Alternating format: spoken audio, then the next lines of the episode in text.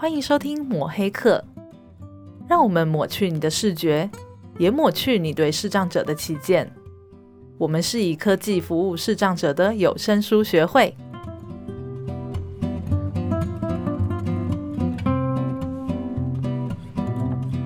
大家好，我是主持人木炭，我是主持人阿贝。今天没有来宾，嗯。一阵激进，为什么？没有来宾也不是坏事啊。哎、欸，今天是一个新单元啦，嗯、但是其实我现在还没有想到单元的名称。嗯，视障者的密室逃脱。哎、欸，等一下，我们每一集都会讲密室逃脱了吗？你是不是有点弄错了什么？我们可以换节目类型。哎，我发现我真的必须要讲这个取名是我们两个的弱项。对呀，对，对。不过，不过也没办法啦。嗯，没有办法讲，这这是对的，因为就只有我们两个能取名字，我们还要找谁取？我们请听众观呃，请听众来这个票选嘛。不用，不用，不用。要是没有人票选怎么办？对，我会受伤。好了，我就看我这两天会不会有那个灵光乍现。哦，你这两天还有空哦。啊，好烦啊！我刚刚就在专心做别的事情，好吗？对对对，对。然后又被叫进来，对不起，是我自己画的 schedule。好啦，怎么说呢？就是我们是希望说，最近可以开一个新的单元，然后只有我跟阿北两个人。对，我们来聊聊一些议题。嗯、对，然后聊的议题其实。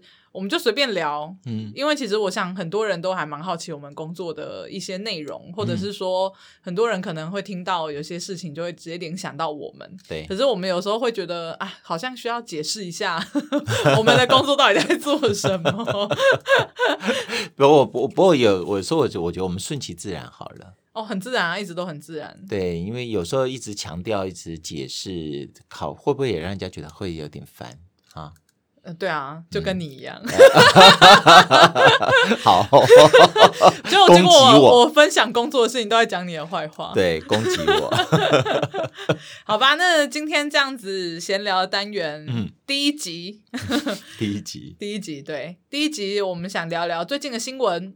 哦，对，嗯，呃，三月一号有一个很不幸的消息。对，那个时候我刚好呃连假嘛，嗯，那是我还记得是我的家人跟我讲的。嗯哼，那为什么跟我讲呢？因为有这个新闻的标题，每一则都有一个关键字，就是大家都会联想到我周围的人都会联想到我，嗯、没 错，就是视障。对，现在只要是视障，呃，大家都会问一下木炭，不会问你吗？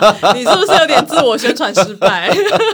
没有关系，不过也是啦。因为呃，就像 podcast 几个朋友嘛，一起做 podcast 的朋友，呃，听到视障基本上也都会跟我们讲。对，就是会跟我们稍微闲聊的时候会聊一下啊，或者是在路上可能看到很多人拿白手杖，都会跟我们聊一下。嗯、那这个新闻其实蛮不幸的，就是在台中有一个偷天厝的火警。对，那有一个视障的妇女，就是她没有逃生，所以她就嗯、呃、就很不幸的过世了。嗯，光看标题其实觉得蛮难过的。光看到这个新闻的时候，大家都会觉得说，哦，我们视障者真的是好不安全哦。嗯，你看看呃，平常已经看不到。嗯，然后发生了这种危机的事情的时候，又要该怎么办？嗯，那这个新闻里面还有一个这个他的看护。是。哦，那我也觉得他的看护其实很看新闻是觉得很尽责啊，是。哦，他还想要去拉他出来，可是这位这个市长的朋友他当时的情况他不愿意出来。嗯啊，然后最后造成那样不幸的后果。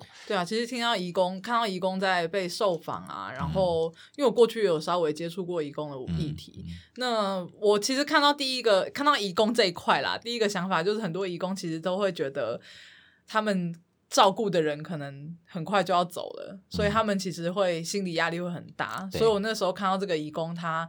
这样，虽然他一个人逃出来了，可是他他照顾的人，他一直朝夕相处的人就离开了。嗯、其实，嗯、呃，我会觉得对他来说是一个蛮煎熬的一个状况的。是啊，嗯、我自己呃，我的父亲呃，还有我的母亲啊、呃，之前我们都有找那个外籍看护，都是一位印尼来的朋友。嗯、那我真的很谢谢他，因为他对我的父母亲呢，就是像个家人一样。所以当我父母亲走的时候啊，我觉得他的难过真是。不相上下啊，跟我的情况是一样，嗯、所以我也也很感动。所以每次看到这样这样子的新闻的时候啊，我都会觉得说，其实大家不要觉得说他们好像只是来做一个看护的工作，嗯、因为他们做的是一个人的工作，对啊，所以人一定有情感。当他看到他平常这个每天朝夕相处的人走的时候，他自己心里的失落感一定会非常的重的。嗯，那再回过头来看到这个我们这个视障的朋友在这样子的一个呃危急的状况，然后他没有办法出来，好像都会让我们觉得说，那我们视障者到底在哪里才是安全的？嗯，没错，对不对？在家也不安全。而且这个在外面也不安全，这个案子会有一点变成说，连有一个人在旁边照顾也不安全。是啊，那那到底该怎么办呢？嗯，其实我觉得这个新闻，我自己在看标题，还有在听我的家人跟我说的时候，我第一个想法就是觉得，哇，怎么会发生这样的事啊？嗯、就是为什么他会不愿意逃？是因为呃，跟这个义工相处上有什么状况吗？还是当下是有什么情绪吗？嗯、结果。呃，今天早上在跟阿北聊这个新闻的时候，才发现，在这么多的新闻里面，只有一则讲到他其实是唐氏症患者。对，毕竟我们不是服务唐氏症的单位，那我也不太清楚唐氏症的议题。嗯、那只是说，哎，唐氏症其实他可能会有一些智力上的状况。对，那表示说这件事情可能不是他不安全，而是他可能呃在智力上的发展的状况跟我们一般人比较不一样，所以他可能不太清楚。发生什么事？应该这样讲吧，就是呃，它不仅仅是只有视力上的障碍，嗯，啊，它还有呃伴随其他的障碍。这个就是我们经常谈到一个专业名词叫视多障，就是多重的障别。对，嗯，那像我们自己在服务的过程，虽然我们也是一个视障服务的单位，嗯，哦，可是因为我们的服务是在呃整个呃生活重建的比较后端，嗯嗯，嗯就是前面要先完成生活自立，嗯，还要。的定向行动，嗯，他才有办法自己来我们学会来上课。对，那我们在做的是后端的有关职业重建的部分了。嗯，那能够来我们学会自己来上课，其实视多障的朋友，我们所接触的是比较少。所以阿北有接触过视多障的个案吗？呃，有啊，有啊，有啊。嗯，像我们就有一个视多障的个案，呃，他的家人是一直都是处于不放心的状态。嗯，嗯，啊，像我们不管我们在办一些户外活动。哦，他的家人一定陪伴啊、哦，他也有来参加我们的一对一的课程。嗯，那在参加课程的初期哦，我真的觉得他的家人几乎都是形影相随。嗯，然后那种感觉可以看得出来，他的家人对他的关怀跟照顾，当然也伴随了很多的不放心。嗯，啊，因为他不仅仅是只有视力的问题而已，我们可以看得出来，视多障的朋友，他在整个自立的过程里面，他要突破的东西比一般的视障朋友还要多很多。阿北觉得在接触这个个案的状况下，你会觉得跟一般的个案的，你当初的感觉最大的差别会是什么？呃，我们要关心的东西更多。我们一般所接触的，我说单就这个个案的话，你的感觉是什么？呃，我觉得他，呃，重点是他自己的态度。我觉得每个个案都会自己的态度都很重要啊。是啊，是啊。那为什么这个事多障你就会在意这个自己的态度的事情？因为我觉得他要突破的障碍是更多的。他是除了视力的障碍之外，他还有那些呃伴随的一些肢体的障碍。应该讲体力上也不会太好。然后他在处理一些突发状况，比我们一般的视障者，他在灵敏度上面。嗯，他也有很大的差异。嗯，哦，那更不要讲说，如果说他的障别不仅仅是肢体障碍的话，那那可以要考虑的东西就会更多更多。嗯，那我们就可以想象说，他想要突破的障碍是不是就比我们一般的视障朋友还要多很多了？我自己觉得印象很深刻，就是我们办一些活动会出去玩。嗯嗯，他就会很想出去玩。对，因为其实我觉得肢体这件事情啊，很多人会觉得。呃，是这样子，行动不方便。我还记得前一阵子，因为我们过一阵子要开一个会员大会嘛，嗯，我去那个场地场看，嗯，那我要在此郑重宣布，该场地没有电梯。你是要跟我们的会员讲的？对，希望我会员有听。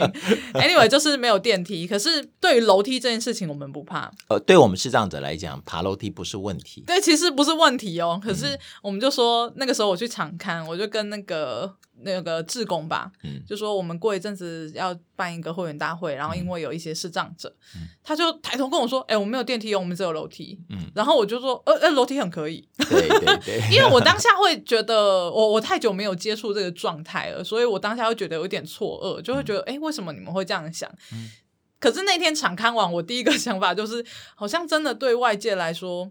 呃，视障者他真的爬楼梯好像很不 OK，包含我们去年在出差的时候啊，嗯、可能他们会觉得，那你要不要住一楼的房间啊什么？可是我们我们考量的都不是这个，对，我们考量的都是住一楼的房间是老师年纪大了，嗯嗯，或者是说，呃，像是这个个案，我们会考虑到的是。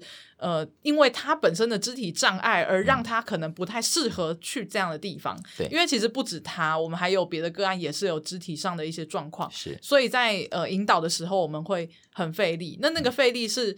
呃，因为他们可能重心比较抓不稳，嗯，那这个危险其实不是视障的关系，视障只是它的其中一个面向的呈现，嗯，所以就会变成我们要花很多的力气去解释说，视障者真的没有很危险，真的没有你想象那么危险，而是如果今天他有别的议题，那我们可能会去关注，我们甚至在跟志工培训的时候会说，呃。你可能要注意一下，你在引导他的时候，他可能会可能会有什么样的状况，你可能要带他往边边走。嗯，那但是那个往边边走，并不是代表说因为他看不到危险，嗯，而是今天是他的行动本来就，例如说他走路走路比较不会走直线啊，或什么的。就回到这个新闻的状况，真的今天他不能逃亡，而且他还有一个义工在照顾他，他今天不能逃亡，我相信绝对不是视障的问题。呃，我也相信，嗯，因为像我们每一次在做志工训练，不管是我们要到户外或者是办活动之前，嗯，我们都一定会呃跟所有的志工上那个人导法。那人导法其实里面有很重要的一个部分，就是在教大家怎么样引导视障者上下楼梯。上下楼梯对视障者来讲真的不是问题，可是呃，我们引导的人要知道引导的方法，嗯，要知道怎么样让他们注意安全，嗯，那尤其是像我们视障者都会有带有白手杖嘛，嗯，那白手杖其实在上下楼梯它都有一些独特的杖法，嗯，他们会知道说，呃，前方有楼梯，那他们要怎么走，嗯，所以呃，确实，如果单纯只是就视障的障碍来讲的话，嗯，呃，楼梯绝对不是问题。嗯，哎，只要是经过一些适当的训练，哦，他们都一一样可以很安全的来去行走。反而是如果说他有伴随其他的障别，那就必须要有很多不一样，依照这个障别来的考量，我觉得那就不同了啊。尤其是如果他有一些其他呃心智障碍的部分的话，那就可能就需要其他的单位要介入来去服务。刚刚回到前面讲，你听到视障就会来问我们，但其实我们服务视多障的经验真的蛮有限的。对，不过我之前有服务过，就是我们单位有服务过视听双障。嗯，那视听双障其实呃，大家可以听到嘛，就视听双障这个已经是一个专有名词了，所以它应该算是蛮常见的。嗯、那视听双障的状况其实也是呃，跟我当初想象的不一样，因为我那个时候是刚进来这个单位吧，嗯、然后他上课就是。很喜欢，呃，可能过一阵就开始乱玩键盘，嗯，然后老师就会很难制止，因为我们老师是视障者，他可能就是会觉得，哦，这个学生他不知道这个学生，他感觉到这个学生在不专心，这个学生在玩，他可能会把这个学生叫回来，可是他就会觉得啊，就很难很难控制这样子。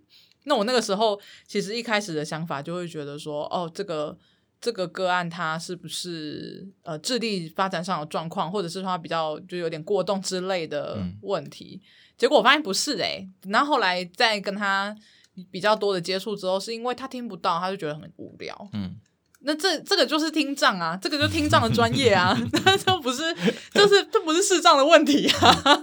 那我们就会觉得啊，这真的是短时间内没有办法了解的，因为我们一直都在接触视障者。我觉得这就引申出两个有趣的议题啦。第一个就是说，我们对于每一个服务的个案。啊，就是我们经常来聊什么叫个案嘛，哈，其实个案就是他的状况都是个别的，我们不能说，哎呦，因为你视障，所以说我就用一套的标准的方式来服务你。像我们的呃社工，他们都有一套的整个评估的流程。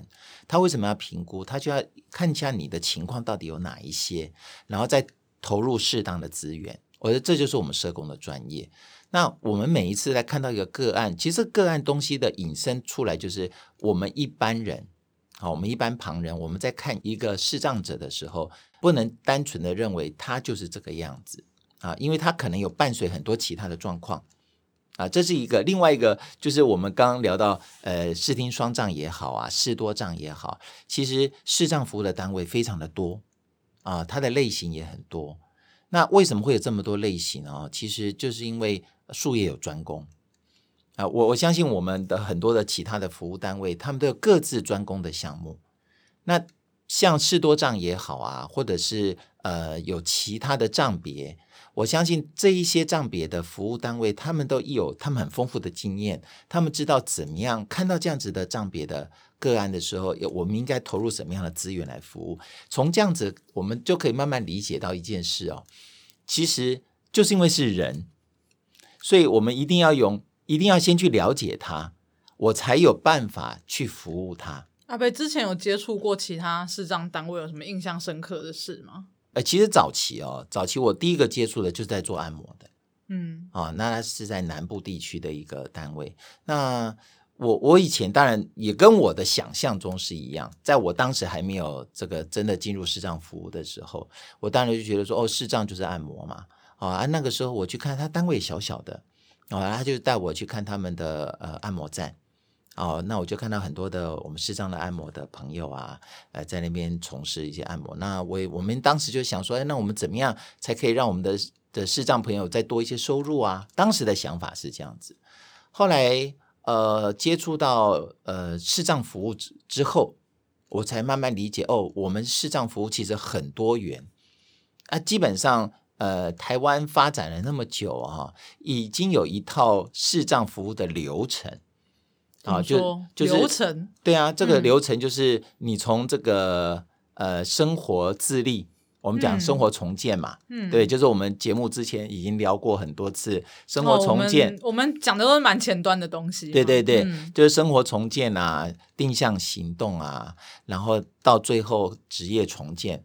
有机会就辅导他们就业或就学，嗯、啊，所以说像我们是属于做比较后端的，嗯嗯，啊，那很多的单位都在做前端，嗯，那像呃台北市视障者家长协会，他们做的就是更特别，因为他们很多的，他们他们是家长协会嘛，他们很多都是因为孩子自己本身是视障，甚至是视多障，所以他们接触很多视多障的孩子。那我记得我们之前还有机会去拜访他们。我们就看到，哎，他们有个很独特的做早疗的一个一个一个样子一个服务。那他们现在也在万华有接了台北市政府的一个士多障的一个呃工作方。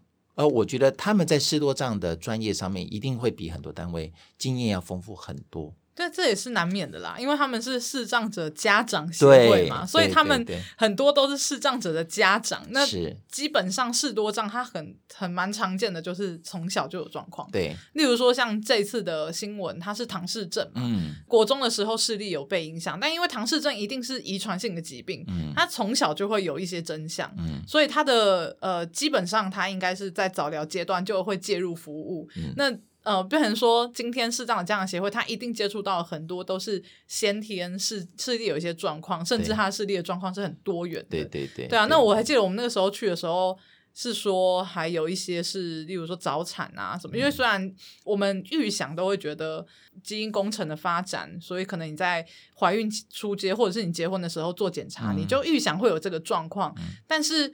呃，他们接触到的，我还记得他们接触到很多，是不是早产啊，或者是一些、嗯、呃照顾上的疏忽，对对对，所以就会导致他可能早年就会有一些比较不一样的症状，嗯、就是他可能有视力，但伴随的可能是其他的状况。对，那他这边的专业就跟我们差很多。其实他们会引荐一些呃，那叫什么媒合。好，他们会媒合一些个案给我们，嗯，那那些个案可能就是他们需要多学一些电脑，但是这个前端是什么条件？就是他可以用电脑就业。哎，对对对对对，嗯，就是说他的自立的能力已经比较好了，嗯，功能比较强，嗯，那他就会转接到我们这边来。对，所以，我们接触到他那边的个案，嗯、其实状况也跟他们大量在服务的个案又差很多啊、呃，又差很多，对，又差很多。呃，像我们视障服务里面还有一个先驱者啊，就是呃盲人重建院，是，是对，盲人重建院它就是一个呃住宿型的生活重建的一个单位。哎，他们早期就是让视障朋友住在那一边，然后整个完成生活重建之后，然后再出来。是，哎，那我觉得这就是一个蛮好的一个例子。嗯、呃，台湾在走这种视障生活重建，呃，我觉得在制度上面啦、流程上面是很完整的。可是毕竟个案的状况真的是很多元，也很多变，嗯、所以就会有不同类型的单位会在各个不同的阶段里面投入服务。嗯啊，我们就是一个例子。对，刚刚讲到个案，其实我真的觉得在同温层久了，我们都讲很习惯，可是好像外界的人不太知道。这种我们服务的社社服单位服务的人、嗯、对象叫做个案，对。这个词很有趣，嗯，就是这个词其实回归到就是它就是每个个别他们都是一个个体，我们在服务的过程中每个个体他需求都不一样，嗯，那这也是为什么需要社工的最大的原因，对，嗯，很多人都会觉得说，呃，这个族群大概需要这样，就就是大概就需要这样的资源了，嗯、然后就会有点忽略掉社工的角色。哦，不行，嗯，社工角色真的是很重要，嗯，因为呃，你看嘛，我们社工要经过大学四年的培育，对不对？嗯、啊，然后他还有非常多的实务经验，嗯，呃，我们现在的社工服务啊，他已经更进一步规划到他的家庭，因为早期我们可能都是看个案嘛，那个案的状况，其实个案的状况一定有他背后家庭的因素。所以现在几乎很多的服务都是以我们叫做以家庭为核心所发展出来的服务方案，这个很多单位都在讲，呃，包含我们呃前几次访问我们万华社区协力联盟的一些单位，嗯、其实他们你经常应该也听到这样子的名词，对，他们都是以家庭为核心，嗯，因为你一定要了解他家庭的情况，他为什么会这个样子？像我们刚刚讲的这个新闻也是，你看，哎，为什么他是一个人住？为什么就一个人住在那边，然后只有一个看护？如果你再仔细看一下新闻，哦，原来他的的姐姐是住在他隔壁，嗯，啊，那我们就可以理解他在服务的过程里面，其实他可能很多家庭的因素是，那家庭因素会衍生出来一些我们服务的差异性哦，嗯嗯，是不是？我们到底应该要怎么样搭配他的家庭的因素来去给他做服务会更好？我们这个打个广告，像我们今年四月份，我们就有一个成长团体。哎哎，我们这个成长团体呢，阿伯就是阿伯，很会吃路呢，我完全忘了。这个成长团体它的特色，它不是只有视障者，还有它的陪伴者。嗯，我们为什么会特别邀请陪伴者来一起参与这个成长团体？就是因为视障者他其实身边的照顾者，他所面临的状况恐怕不少于这些视障朋友。嗯，不少于他所要照顾的人。对，像从这个新闻来看啊，我就觉得这个义工很需要帮助，很需要。对，因为他朝夕相处。那其实，在服务视障者，不，我应该说是，不管是哪个族群的陪伴者，他其实都会承受一定的压力。嗯，因为如果说他今天没有，如果这个个案他没有状况的话，他是不需要请一个人去照顾他的。是啊，是啊。对，那在这样子的压力伴随下来，其实。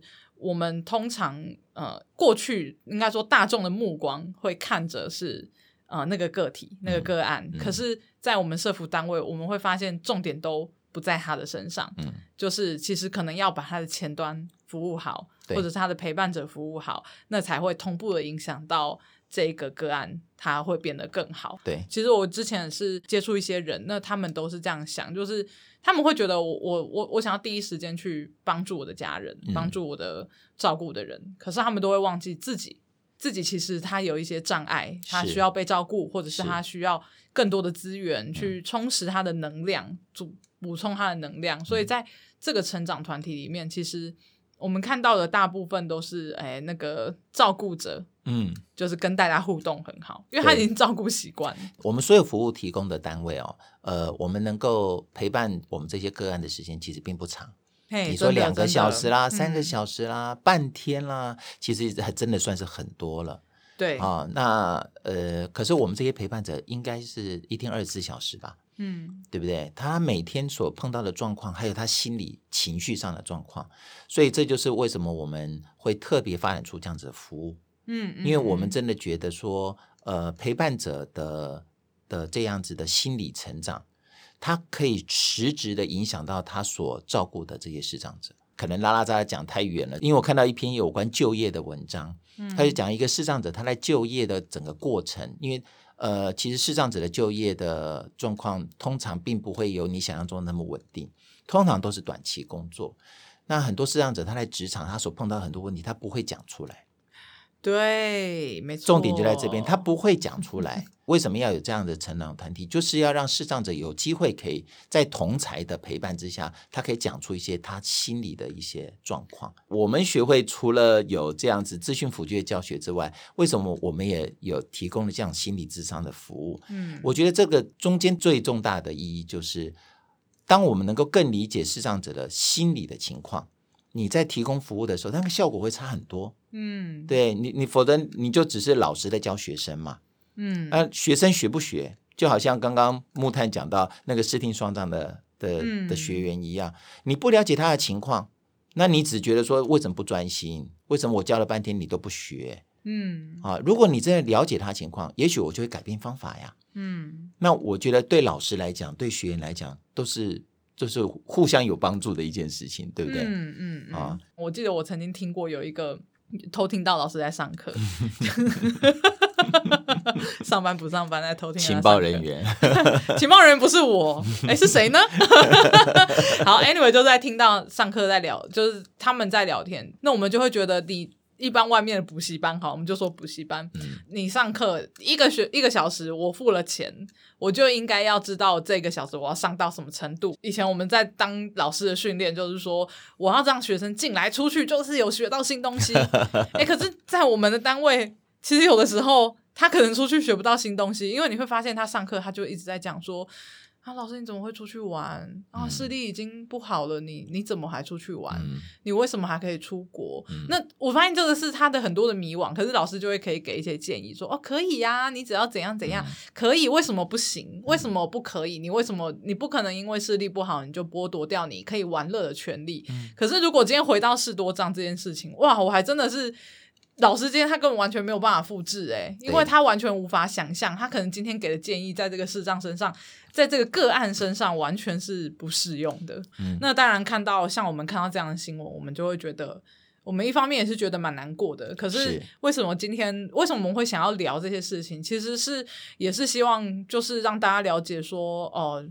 其实有的时候，其实，在看一些案件的时候，我们可以看到，呃，每个单位它的服务的限制，对，然后以及其实，在这个在这么大家都千篇一律的报道里面，你们看到这样的新闻，其实你们就只会看到说火警视障，嗯，然后就是过世了，然后可以看到他的家人很难过，嗯，可能可以看到的是，呃，义工。没有救到他，嗯、但是我觉得其实呃，这个新闻其实是我我们会希望说可以从一个比较立体的层面去看的，对对对，对，可能它后面包含的议题其实是呃是很复杂的，嗯、然后我们也不用，我们也不想要对于这个新闻有所论断，但是嗯、呃，就是大家可以在看到新闻的时候，可以多想想。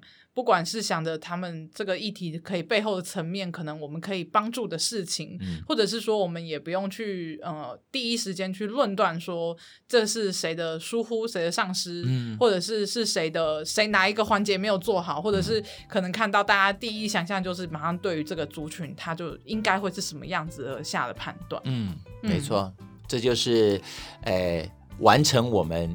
抹黑客节目的一个宗旨。哎，等一下，我这个单元还想继续做下去，你不要马上就给我下结论。我觉得这一集呢，真的是第一集，好像已经要最会不会是最后一集？对啊，那其实我们其实蛮想要，因为我知道其实很多人听到视障会稍微聊到我们节目嘛，或者是对一些议题好奇，可能会想要问我们。嗯，未来就是可能会这样的形式会变多，因为我们接下来工作上会有一些调整，我们会希望可以带给。大家比较不一样的有关于视障服务的观点是，嗯嗯，更多元。然后如果要检讨阿北讲话就是太官腔的话，尽量资讯，真的很烦。为什么这个节目是在检讨我啊？然后如果要检讨，就检讨我也可以啦。但是通常我剪不好、讲不好的地方，我都会吩咐别人剪掉。对，这个真的是哦。幕后剪辑的优势，没有，应该说是有些人只负责出一张嘴，他就是必须要去忍耐一下，可能对他有一点不太公平的状况。是是是，嗯，这样可以吗？好哦，好哦，大大家可以忍受吗？可以可以，没办法，可以接受吗？没办法。但哪天我们哪一周没有更新，或者是哪就是长期不更新的话，就是大大再也不能忍受，拂袖而去。我 我就突然觉得压力好大。好了，那我们这个礼拜就到这边，我们下礼拜再见喽，拜拜，拜拜。本节目录音设备由正成集团赞助，木炭阿贝录制，藏镜人后置，有声书学会以科技服务视障者的 NPO。